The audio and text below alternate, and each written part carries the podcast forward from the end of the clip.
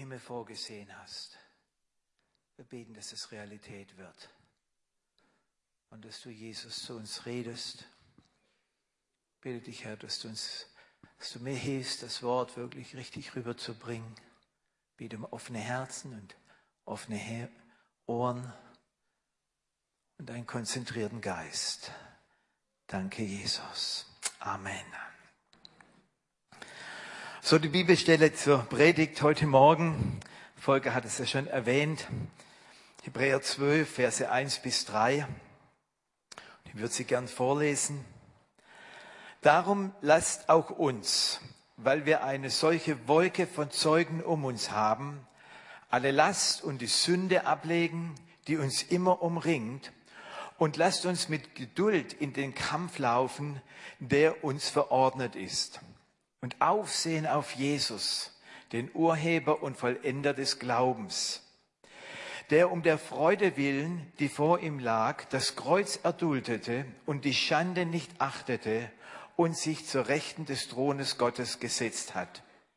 Denkt an den, der solche Widersprüchlichkeiten von den Sündern gegen sich erduldet hat, damit ihr in eurer Seele nicht müde werdet noch ermattet. Damit ihr in eurer Seele nicht müde werdet noch ermattet. Und Jesus möchte uns eigentlich bewahren, dass wir geistlich müde werden und, und, und kraftlos und mutlos. Er möchte dich und uns alle davor bewahren. Und im Gegenteil, ich glaube, er will uns sogar helfen, auch heute Morgen durch die Predigt, ähm, dass wir im Geist wach sind, dass wir stark sind. So etwas vielleicht sogar leidenschaftlich oder manche von euch stürmisch für Jesus sind. Aber manchmal, da passiert es einfach, dass wir vielleicht auch mal am Boden liegen, dass wir müde werden, vielleicht ausgenockt werden. Und wisst ihr, ich hatte mal eine Zeit, da bin ich etwas ausgebrannt und, äh, und das sah ich abends im Boxkampf.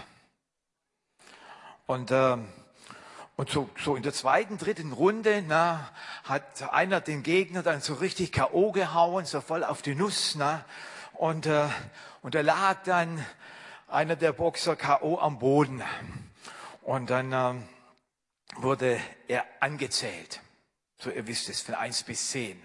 Zehn Gong K.O. Und, und als er so am Boden lag, K.O. war, und, und ich fühlte mich so ein bisschen wie der am Boden liegend. Sprach der Herr zu mir. Sagte der Herr, weißt du, die weltlichen Ringrichter, die zählen von eins bis zehn, bis du K.O. bist. Aber ich als der himmlische Richter und Liebhaber, ich zähle von zehn bis eins, bis du wieder okay bist. Und wenn du vielleicht gerade etwas am Boden bist, vielleicht bist du bei sechs oder sieben oder acht, ich weiß es nicht. Aber Gott, er bringt es wieder fertig, dass du wieder okay wirst.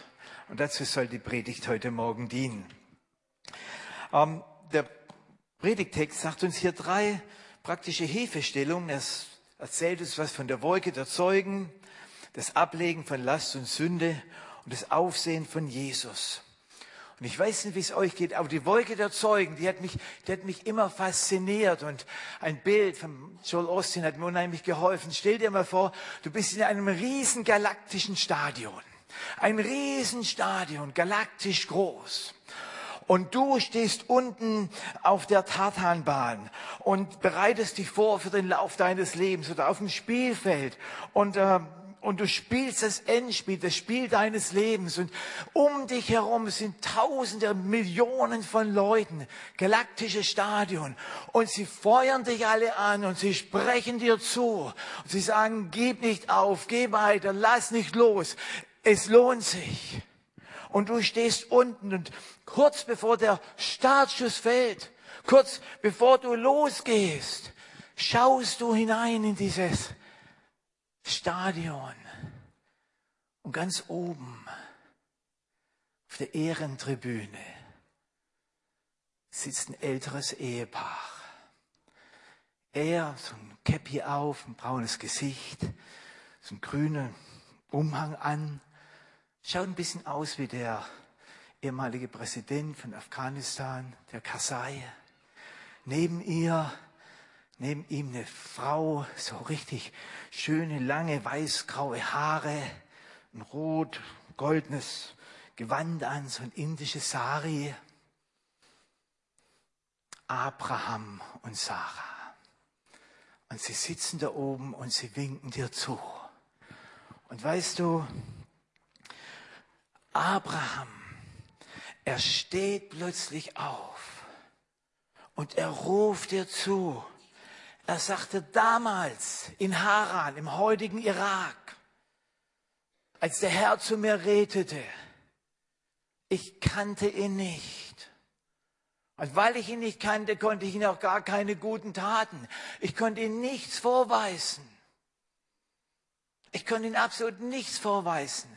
Keine guten Taten, keine Glaubenswerke, nichts. Und er sprach zu mir. Und weil ich nichts vorzuweisen hatte, spricht Abraham heute zu dir, habe ich mich einfach entschlossen zu glauben. Ich habe mich entschlossen zu glauben, dass ich nicht zu Schande werden. Und ich habe mich entschlossen zu glauben, das, was der Herr zu mir sagte, dass er, der treu ist, der es verheißen hat, er wird es auch erfüllen. Und ich war der Überzeugung, dass selbst das, was ich damals noch nicht sah, wirklich existiert. Und der Herr möchte dir heute Morgen sagen, er, der dir die Verheißung gegeben hat, er wird es verfüllen, weil er treu ist. Und fang an, einen Lebensstil zu entwickeln mit der inneren Überzeugung, dass obwohl du Dinge noch nicht siehst, sie wirklich existieren. Und als Gott mir sagt, ich soll in dieses Land gehen, was ich nicht kenne, sagte Abraham, ging ich los im Vertrauen. Und selbst wenn ich den Weg nicht wusste, ich glaubte, dass Gott einen Weg hat. Selbst wenn du vielleicht vor einer Situation bist, wo du nicht den Weg weißt, Gott weiß den Weg. Und Abraham sagt, und diesen Glauben, den ich täglich lebte, den lernte ich zu buchstabieren. Und die Buchstaben dieses Glaubens sind R, I, S, I, K, O. Risiko. Wir alle sind, wenn du willst, in einem Risikotraining. Glauben bedeutet auch immer Risiko. Schritte zu wagen, aus dem Boot auszusteigen. Und das buchstabierte ich täglich. Risiko. Und schau mein Leben an, sagt Abraham. Es ist alles in Erfüllung gegangen. Und manchmal hatte ich menschliche Schwächen. Und aber trotz meinen menschlichen Schwächen kam Gott durch. Denn er ist stärker wie meine menschlichen Schwächen.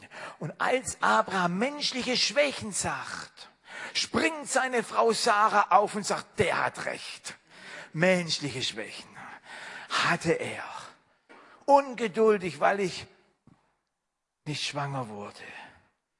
Dann das ganze, die ganze Nummer äh, mit Hagar. Ungeduldig, weil ich nicht schwanger wurde. Aber Gott, obwohl ich im hohen Alter war,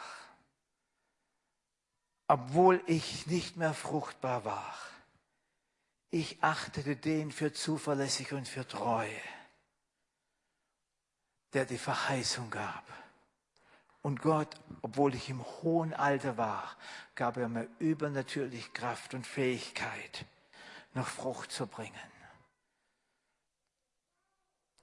Und vielleicht bist du heute Morgen im höheren Alter.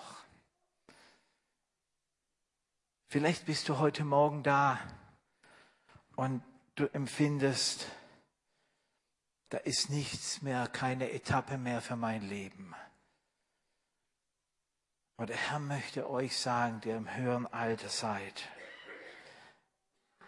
er ist sehr wohl fähig und er möchte euch heute Morgen zusagen, die Verheißung, die ich dir gegeben habe, sie kommt in Erfüllung.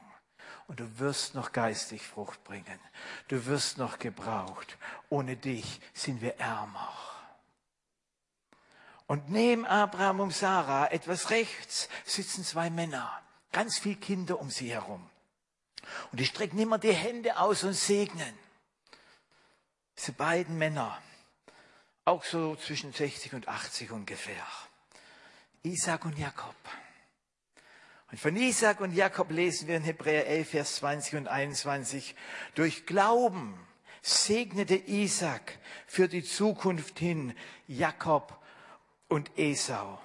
Und Hebräer 11, Vers 21. Durch Glauben segnete Jakob, als er alt war und starb, beide Söhne Josefs und verneigte sich vor Gott. Und beide schauen kurz auf und sagen, bitte vergesst nicht die junge Generation. Segne die Kinder, segne die jungen Leute. Was ihr heute investiert in eine nächste Generation, eure Enkel werden euch dafür danken. Meine Frau und ich, wir leben seit über 30 Jahren aus dem Glauben. Und, äh, und das ist Gott versorgt uns wunderbar. Und eines Tages, wie das so ist, äh, fährt er auch viel mit dem Auto, ist, ist mein Auto kaputt gegangen. Ein Freund von mir ist Geschäftsmann und der hat es gehört und der sagte, ach, ich schenke dir ein neues Auto. Waren sie ganz happy. Und dann sagte er, aber nicht, weil du so ein toller Typ bist oder so einen fantastischen Dienst machst oder äh, weil ich die Millionen hätte, sondern dein Großvater, also mein Großvater, weißt du, der hat sich hier in Berlin bei Jonathan Paul bekehrt als ein echter Mülheim-Rohroch. Dein Großvater, als ich, der Geschäftsmann, 12, 13 Jahre alt war, führte mich zu Jesus. Und dein Großvater hat mir damals die Hände aufgelegt. Und der geistliche Segen, und das ist der Segen eines Geschäftsmanns, mein Großvater war auch Geschäftsmann, kam in mein Leben. Und er begleitete mich durch mein Leben hindurch. Und ich wurde reich. Ich habe ein großes Unternehmen gegründet. Und ich wollte nur ein bisschen zurückgeben an dem Segen, der in mein Leben kam durch deinen Großvater. Was du heute in die nächste Generation investierst, wird zum Segen für deine Enkel werden. Was du heute in das Leben, in eine nächste, in die Kinder investierst, deine Enkel werden sich dafür bedanken. Und so sagt Isaac und Jakob, geht weiter, bleibt dran. Und etwas weiter, das weiter links, weißt du, springt plötzlich eine Frau auf. Das Gesicht, ein paar Narben drin, bisschen auffällig geschminkt, die Haare ein bisschen groß, der Rock noch ein bisschen zu kurz, der Ausschnitt ein bisschen zu tief, aber ihre Augen leuchten. Ich heiße Rahab. Ich war eine Hure.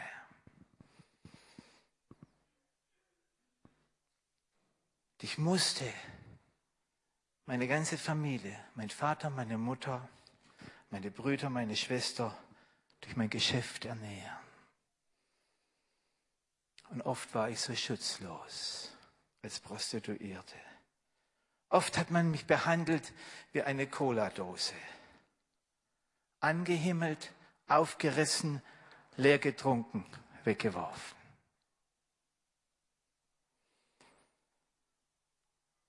Und ich war oft so schutzlos. Aber dann hörte ich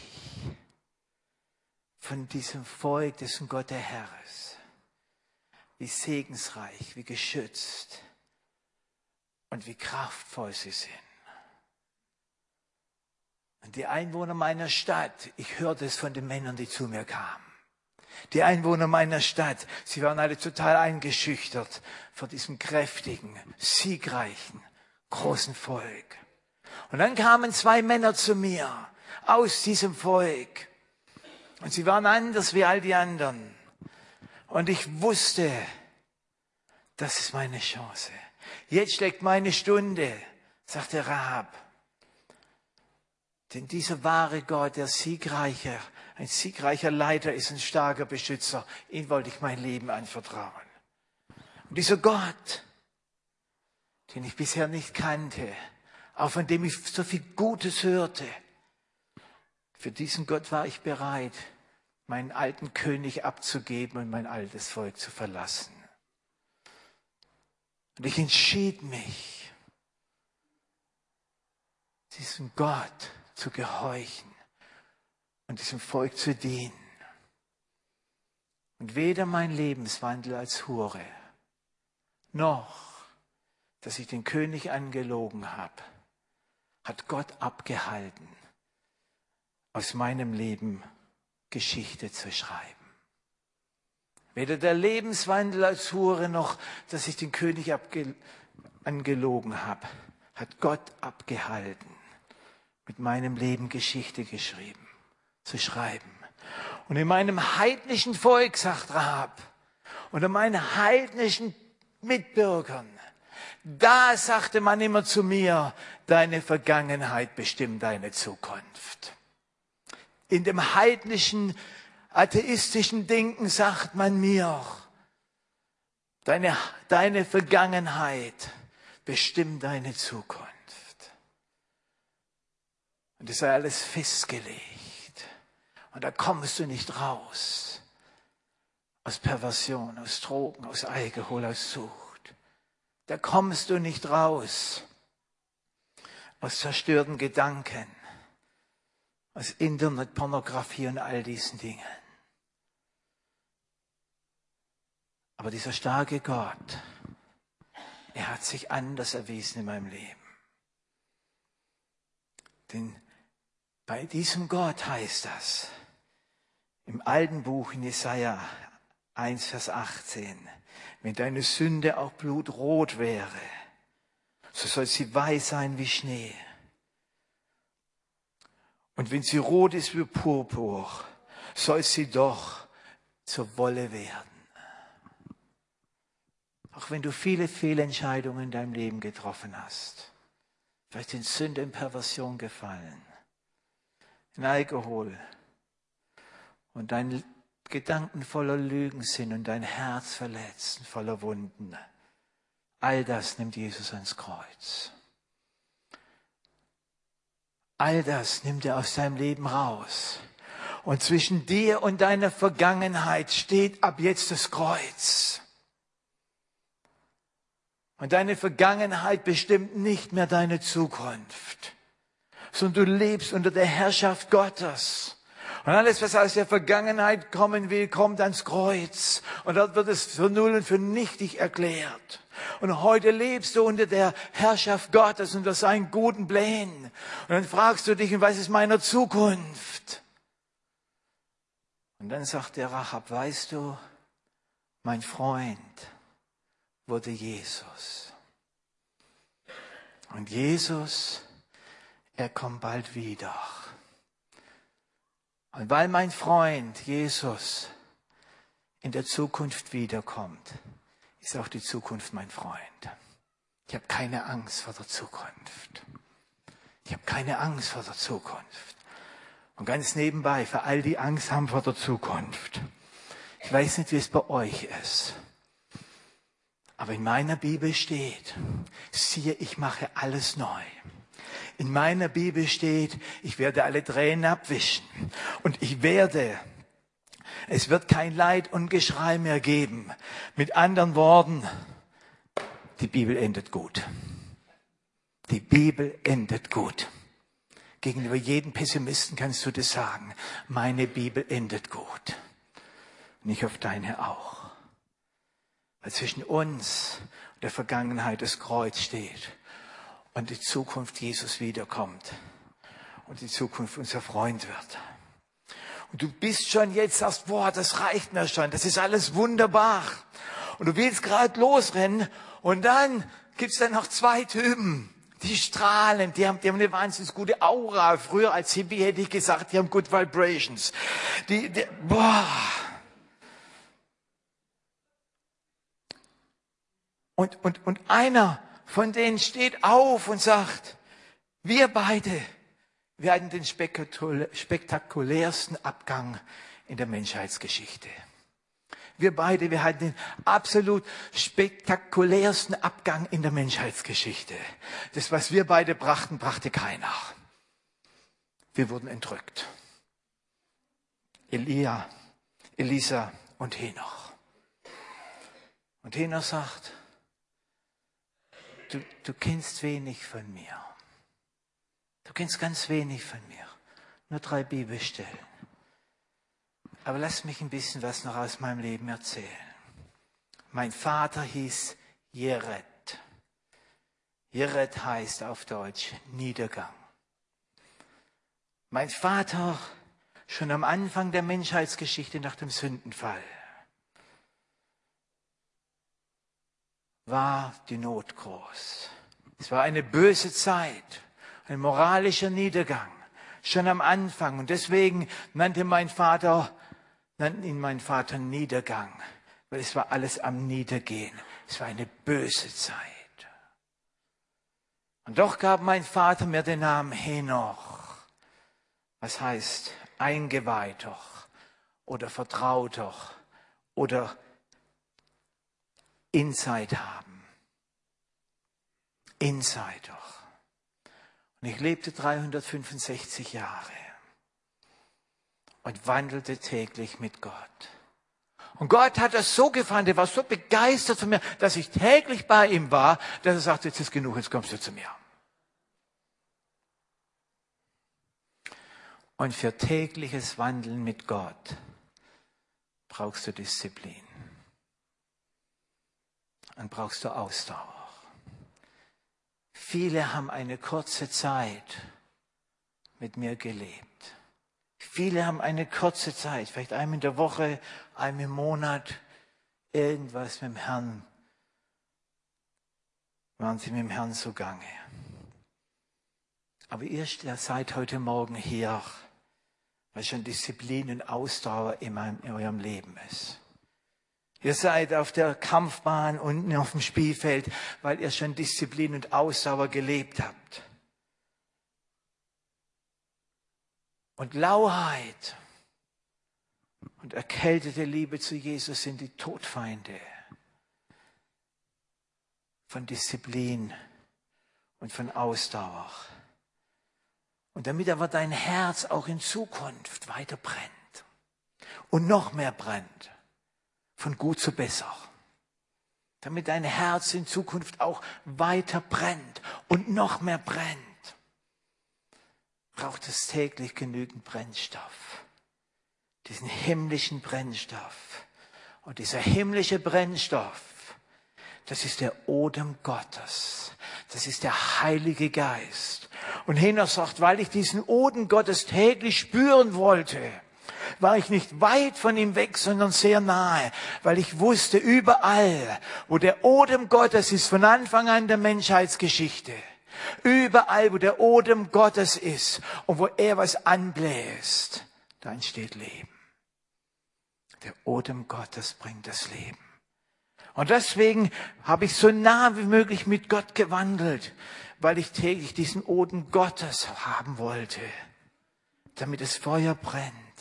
Denn wo er hinbläst, da ist das Leben.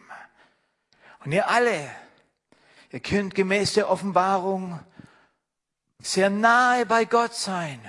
Und die Nähe und Distanz zwischen dir und Gott ist bestimmt nicht Gott, sondern du. Die Nähe zwischen dir und Gott, die, die Distanz bestimmt nicht Gott. Er hat gesagt, siehe, ich bin bei euch alle Tage. Er hat gesagt, ich will bei dir wohnen. Er hat gesagt, ich klopfe an, an der Tür, an deiner Herzenstür, mach auf. Sonst bestimmst du. In der Offenbarung lesen wir diesen wunderbaren Text. Und der Geist und die Braut sagen, komm. Der Geist ist hier und die Braut ist hier. Und der Geist sagt zur Braut, komm. Und sie kommt einen Schritt. Und die Braut sagt zum Geist, komm. Und er kommt einen Schritt. Und die, der Geist sagt wieder, komm zur Braut. Und sie kommt einen Schritt. Und so ist es eine geistliche Interaktion. Beide sagen, komm, komm, komm. Und irgendwann mal seid ihr zusammen. Der Geist sagt, komm. Und die Braut sagt, komm. Der Geist sagt, komm. Und die Paula sagt, komm. Der Geist sagt, komm. Und der Volker sagt, komm. Und es liegt an dir, weit du auf dieses Komm eingehst und seine Nähe suchst. Und du sagst, ja, das will ich. Und ich will diese tägliche Gemeinschaft mit Jesus und sagen, komm. Das Feuer brennt täglich, seine Berührung ist täglich da. Du spürst seine Hand täglich auf deinem Herzen. Du spürst seine Worte täglich in deinem Geist und in deinem Verstand. Es wächst und es wächst und es wächst. Und dann sagst du, jetzt will ich los. Und dann springt auch noch eine Frau auf. Gleich bin ich fertig. Lydia sagt, ich war eine reiche Geschäftsfrau. Und ich handelte mit Purpur, die Farbe der Kaiser und der Kardinäle. Und ich war sehr einflussreich. Ich hatte viele Angestellte, ein eigenes Haus. Und ich hatte alles, nur mein Herz war leer. Und ich bin so dankbar, dass Paulus und Silas gekommen sind. Und dass diese beiden immer mir sagten und immer zu den anderen, das Evangelium ist nicht nur für uns da. Und diese beiden, sie scheuten sich nicht über andere, über Kulturen, über Rassen, über ein anderes Geschlecht, über Alter oder Jugend, über Generationen hinweg zu gucken. Und weil sie sich nicht scheuten, wurde ich als Frau die erste Christin in Europa. Die erste Christin in Europa war eine Frau. Der erste Christ, der erste Gläubige war eine Frau. Und ich hatte großen Einfluss der damaligen Welt und öffnete mein Haus und meine Ressourcen. Und das Evangelium verbreitete sich auch durch mich in Europa. Und sie ruft dir heute Morgen zu. Vergesst die Geschäftsleute, die Politiker, die Banker, diejenigen, die Einfluss haben, nicht, denn sie haben es manchmal so schwer. Vergesse nicht, die in den Aufsichtsräten sitzen und die oft so unter Druck stehen. Und geh zu ihnen. Wer weiß, vielleicht entsteht durch dich der erste Christ in diesem Aufsichtsrat. Vielleicht entsteht durch dein Zeugnis der erste Christ in diesem Parlament oder in dieser Führungsebene. Vergesst sie nicht. Und dann merkst du, jetzt kannst du losrennen. Und lass es mich sagen, jetzt läuten die Glocken. Die triumphierende Gemeinde, die triumphierende Gemeinde ist vereint und ist zusammen mit der kämpfenden Gemeinde. Die Wolke der Zeugen, die um uns herum sind, diese, die durchgegangen sind und die uns heute alle sagen, es lohnt sich, bleibt dran. Ihre Botschaft ist, es lohnt sich. Gebt nicht auf und schau immer auf Jesus. Denn das, was wir anschauen, gewinnt Macht über uns. Jesus, ich möchte danken, dass wir so viel Grund haben zum Mut, wenn wir dich anschauen, dein Leben, wenn wir die Wolke der Zeugen anschauen um uns herum, und wir preisen dich, Herr. dass du auch heute Morgen uns Glauben lehren willst. Risiko. Heute Morgen zu uns sagst, segnet weiter die Kinder. Dass du heute Morgen sagst, deine Vergangenheit ist vorbei. Dass du heute Morgen sagst, lebe mit mir täglich. Und der Geist Gottes ist da. Jesus ist da.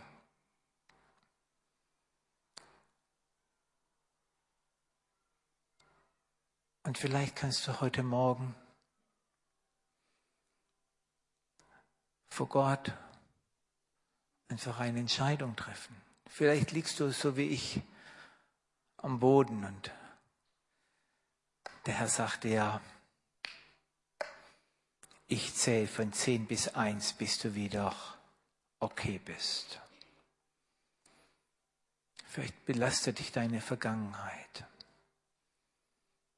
Oder du weißt, hast einen Auftrag unter den Politikern oder unter den Geschäftsleuten. Du möchtest diesen, diesen Ruf, die Lydia sagte, vergesst sie nicht folgen. Magst du bitte aufstehen, wenn eines, irgendwas dich in der Predigt angesprochen hat?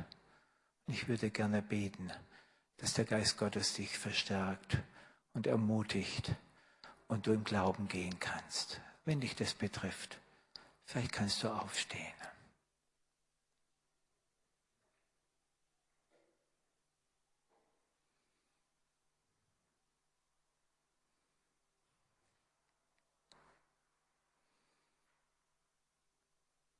auch wenn gerade ein Kampf in deinem Herzen ist.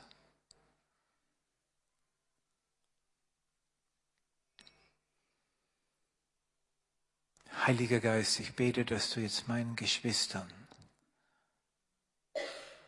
eine innere Bestätigung gibst, eine innere Kraft, eine innere Überzeugung, jetzt loszugehen nicht mehr nach hinten zu schauen, voranzugehen und den guten Kampf zu kämpfen. Und dazu möchte ich euch segnen in dem Namen Jesu. Amen. Nehmt bitte Platz.